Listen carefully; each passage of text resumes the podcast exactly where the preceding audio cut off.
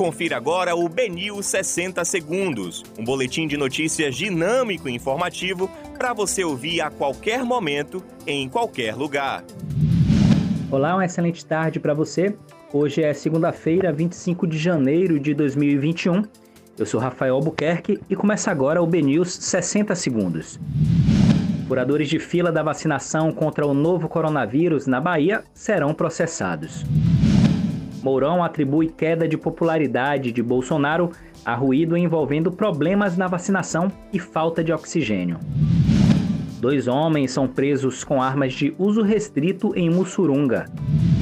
União de grandes empresas para comprar vacinas contra o novo coronavírus já tem primeiro racha.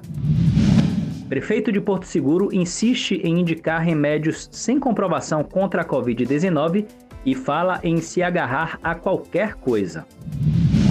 E idosa é atacada por cães pitbull em condomínio em Patamares.